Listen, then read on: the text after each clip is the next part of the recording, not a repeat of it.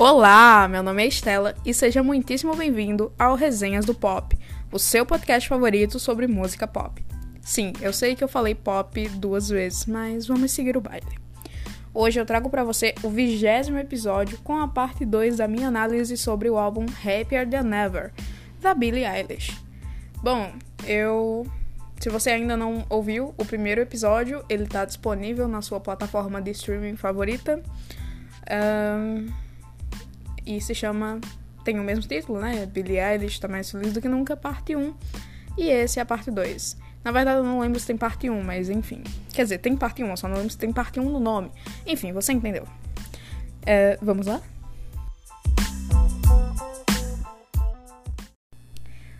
A décima faixa do álbum, porém a primeira do episódio, se chama Overheated.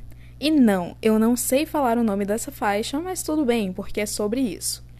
Ok, vamos lá. Eu demorei um pouco para entender a mensagem dela e eu não sei se eu entendi bem, mas eu vou tentar explicar o que entrou nessa minha cabeça linda e cheirosa. A Billie Eilish fala que tá quase pifando. Tipo, ela tá quase deixando de funcionar direito. E tem uma parte da música em que ela fala: Não posso ser derrotada. Ui, que dicção péssima. Não posso ser derrotada, não posso ser excluída, não posso ser repetida. E fica bem claro que o sentido é: eu preciso ser única, superior e insubstituível porque é assim que a indústria molda a cabeça dos novos artistas. Existe sempre uma pressão do tipo, se você não irritar, você vai ter, você vai ser apagado aos poucos desse universo. Seu sonho pode dar adeus a ele. E no fim da música, ela fala: "Vocês não se cansam de, pos de posar para fotos com esses corpos de plástico?" Claramente a Billie fala mais uma vez no álbum de como a indústria da beleza atua em parceria com a indústria da música, ou melhor, com a indústria da arte em geral. É bizarro que eu critique tanto a indústria musical, sendo que eu não sou cantora, nem trabalho com cantores e nada do tipo. Mas, sendo fã há tantos anos da Miley Cyrus e da Lauren Horeg, eu acabei pegando o sistema, e é só ver as críticas feitas por essas duas artistas maravilhosas sobre o cenário. Assim, é só ver as críticas e, e o cenário atual do mundo da música, que aí qualquer um vai entender o que está acontecendo por trás de tudo isso que emplaca no primeiro lugar da Billboard. Uh, Everybody Dies, que é a segunda da música, vamos falar sobre ela agora. Em uma escala de 0 a 10, ela mexeu comigo mil. A letra fala de um tema, claro, não diretamente, mas de 2020 para cá temos visto com mais frequência que é o fato de que todo mundo morre. Durante a pandemia de Covid-19, é bem difícil que um brasileiro não tenha perdido ao menos um parente ou amigo próximo para esse vírus letal. Everybody Dies mostra uma Billy com uma visão meio infantil sobre a morte. Tipo, tem um verso que ela fala: Tenho certeza que tem um talento especial de ver a vida como uma criança. E isso talvez torne a visão dela sobre a morte mais simples e menos dolorosa, não sei. Essa música é linda, eu amei e recomendo muito para todo mundo que quiser ser abraçado por essa faixa sobre Your Power, que é a próxima música a ser comentada aqui. Acredito que seja a 13 terceira música, eu não estou contando. Mas eu já falei sobre ela em um episódio anterior e vale super a pena repetir a dose. Ela fala de um tema que você já cansou de ouvir. E eu acho que foi a segunda ou a terceira música do álbum a ser lançada e a receber clipe, ou seja, a se tornar um single. Em Your Power, a Billy canta sobre abuso de poder. Isso remete ao quê? Indústria da música. Ok, mas não existe abuso, uh, abuso em geral, só na indústria da música. Isso também existe nos mais diversos tipos de relacionamentos.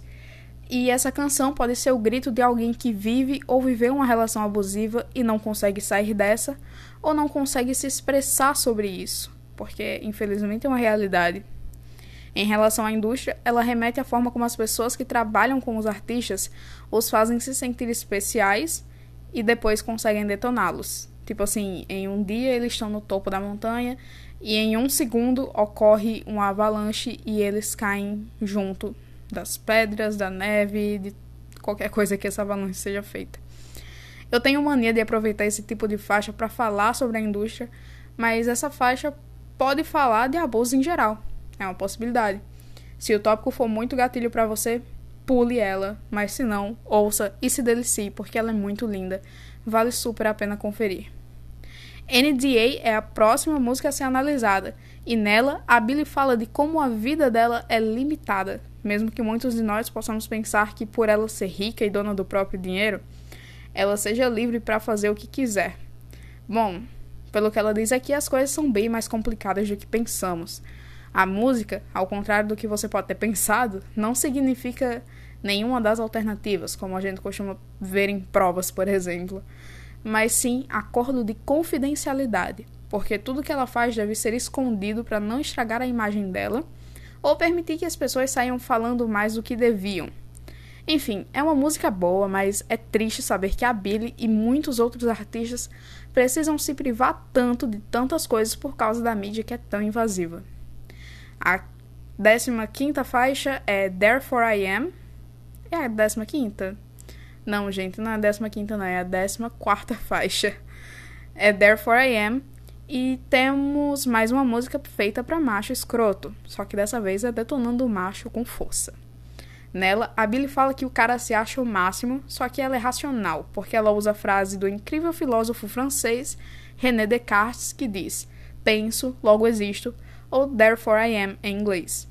Além disso, ela fala que fica fazendo a doida quando cita o nome dele em entrevistas e coisas do tipo porque ela quer que ele continue sendo insignificante e ela está certíssima. Parabéns, Billie Eilish. A próxima faixa a ser analisada é Happier Than Ever, que, sim, ela dá nome ao álbum. Essa é a música mais sai de vez da minha vida praga, porque nela a Billy começa falando que quando tá longe do cara, ela fica mais feliz do que nunca. E ela conta que ele a fez se afastar de pessoas que ela amava e que todos os momentos dela, todos os momentos da fama dela, todos os momentos de glória dela, ele transformava nos momentos dele, além de nunca ter realmente se importado com a Billy. Ela dá um show de superação e empoderamento nessa faixa, e por isso ela emplaca sim na minha listinha de músicas favoritas do álbum. A última faixa se chama Male Fantasy e ela meio que é o contra das duas anteriores, porque nela a gente vê uma Billy mais enfraquecida do que em Therefore I Am e em Happier Than Ever. Ela revela a Billy em uma posição de eu não te odeio, mas eu também não consigo te superar. E não é minha música favorita do álbum, mas não significa que ela seja uma faixa ruim. Bom, meus anjos, por hoje é isso. Eu espero que muito que você tenha gostado da, dessa resenha, né? Desses dois episódios que eu precisei dividir. Acabei não dividindo do jeito certo. Eu coloquei nove músicas no anterior e sete nessa. Devia ter sido oito e oito. Mas tudo bem, eu espero que você tenha curtido. E eu espero te ver na sexta-feira, que é quando vai sair o próximo episódio do Resenhas do Pop. Não, eu ainda não tenho um tema sobre ele, eu vou decidir. Muito obrigado por ter me escutado até aqui. Tchau e bye bye!